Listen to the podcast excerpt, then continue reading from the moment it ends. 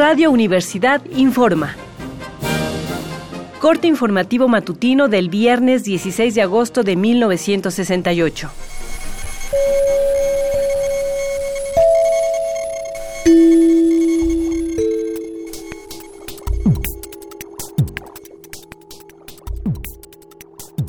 Hoy se percibe un bullicio diferente en el Distrito Federal. En plazas y parques se han contabilizado alrededor de 150 brigadas de estudiantes repartiendo volantes, recolectando dinero y realizando mítines relámpago. Las brigadas denuncian la irresponsabilidad del gobierno, la represión policíaca y militar, la demagogia gubernamental y la renuencia de los funcionarios a aceptar el diálogo público con aquellos a quienes supuestamente sirven. En la Alameda Central, la Alameda de Santa María, la Plaza de Santo Domingo y el Bosque de Chapultepec se escuchan también críticas a la antidemocracia de los sindicatos y los líderes charros. La solicitud de apoyo de los estudiantes se ha extendido a obreros y ciudadanos en general.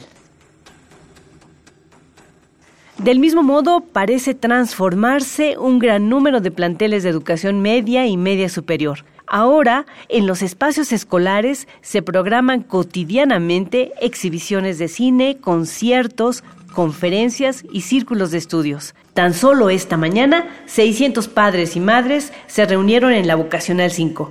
Ahí, estudiantes y profesores hablaron de las características del movimiento y debatieron con los asistentes.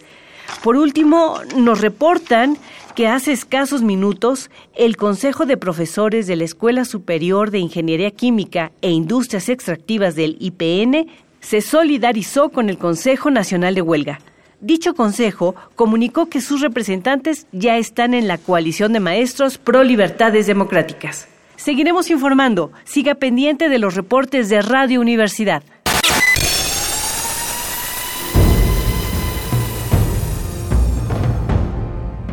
M68.